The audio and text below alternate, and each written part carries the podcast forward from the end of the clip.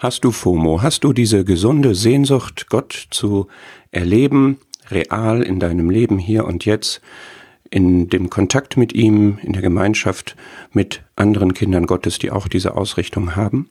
Dann möchte ich dich jetzt animieren, dass du dazu beiträgst, dass sich diese gesunde Sehnsucht nach Gott auch verbreitet in deinem Umfeld, in deinen Kontakten. Denn das ist ja ein Punkt bei der FOMO, die man beobachtet, in der Gesellschaft und gerade bei der Nutzung der modernen Medien, dass viele Informationen fließen, dass man dadurch den Eindruck hat, da geht was ab, da kann man was erleben, da möchte ich dabei sein. Und ich möchte gerne jetzt anhand der Bibel zeigen, dass Gott möchte, dass wir von unseren Erfahrungen mit ihm berichten, damit andere auch zu ihm gezogen werden und auch im Glauben wachsen. Das fängt schon an im Alten Testament und es war ein Grundsatz, den Gott in seinem Volk Israel hatte, dass er, und das gerade die ersten Kapitel von 5. Mose sind voll davon, dass er gesagt hat, schau mal, ich habe vor deinen Augen gewirkt.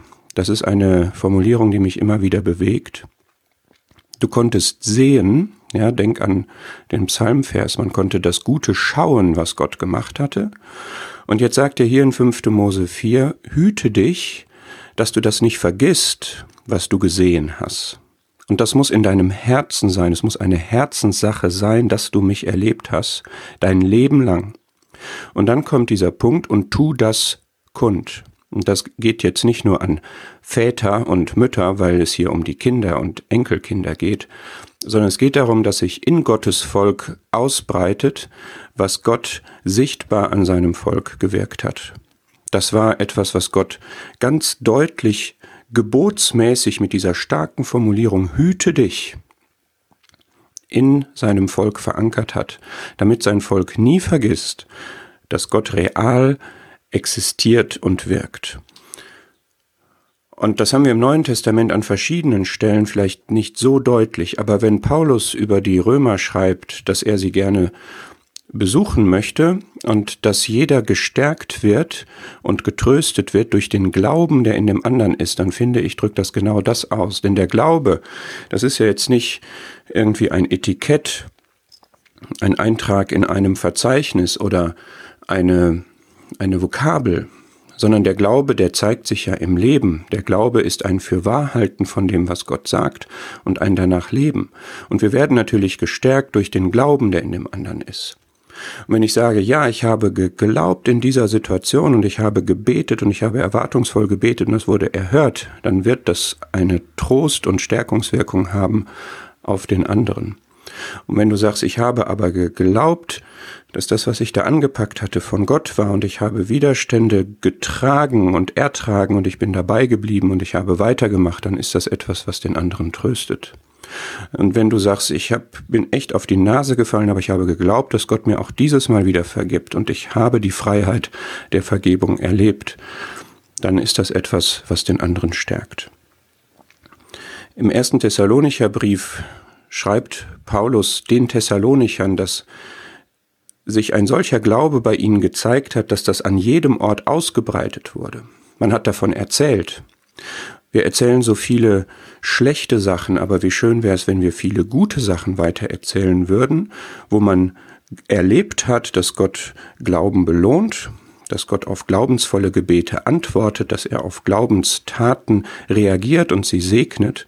Und wenn sich das ausbreitet und dadurch eine ermunternde, stärkende, motivierende Wirkung ausgeht, dass andere davon hören und dass das Feuer weitergereicht wird. Wenn es um das Evangelium geht, schreibt Paulus den Philippern, die ihn unterstützt haben, dass sie teilgenommen haben an seiner evangelistischen Arbeit und dass sie dadurch alle Mitteilnehmer der Gnade geworden sind, die er in seinem evangelistischen Dienst erlebt hat.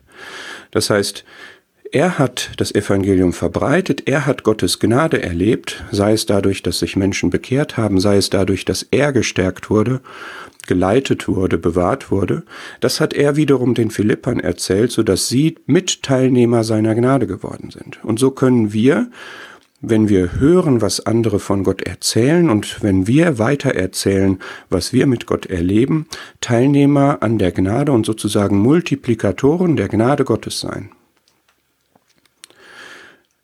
Die Apostel haben berichtet, was Gott mit ihnen getan hatte, als es darum ging, dass nicht nur die Juden, sondern auch die Nationen in die Versammlung aufgenommen werden sollten. Sie haben erzählt. Es gibt manchmal so eine Kultur, man darf nicht erzählen, was man mit Gott erlebt hat. Man stellt sich dadurch aufs Podest oder das ist ein Rühmen oder so. Das ist überhaupt nicht biblisch. Wenn es in der richtigen Gesinnung geschieht und es darum geht, Glaubenserfahrungen, die Gott verherrlichen, weiterzusagen, um andere zu motivieren, auch an Gott zu glauben, dann ist es völlig in Einklang mit der Schrift von A bis Z. Johannes 20 berichten die Jünger nach der Auferstehung, wie der Herr in ihrer Mitte war. Wir beziehen das ganz gerne auf Zusammenkommen, dass da welche da sind und andere fehlen. Und die, die da sind, die haben den Herrn gesehen und sagen das weiter. Und es ist natürlich auch schön, wenn man wirklich in einem Zusammenkommen den Herrn erlebt. Das ist ja nicht automatisch so. Und das dann auch weiter sagen kann. Und ich würde es verallgemeinern auf unser ganzes Leben. Immer wieder können wir den Herrn sehen und erleben und sollten davon weitersagen. Und zum Abschluss möchte ich gerne ein Negativbeispiel sagen, wo Maria weiter erzählt hat. Markus 16 berichtet davon, dass der Herr lebt und dass er, dass sie ihn gesehen hat. Und dann waren da die Jünger, die glaubten es nicht. Auch das kann sein, ja, wenn du jetzt jemand bist, der sagt, ich möchte das gerne weitersagen, ich möchte das gerne verbreiten, dann kann es sein, dass du unter Gläubigen auf Ungläubigen, auf Unglauben stößt, dass du etwas berichtest, was in Zweifel gezogen wirst oder wo man dir Widerstand entgegenbringt und sagt, nö, sowas macht man nicht. Ja, dann lass dich da nicht entmutigen, denn du bist auf den Wegen der Schrift unterwegs und es geht dir um die Herrlichkeit Gottes. Du möchtest, dass sich die Herrlichkeit Gottes vermehrt und verbreitet und dass mehr Gläubige erwartungsvoll mit Gott leben.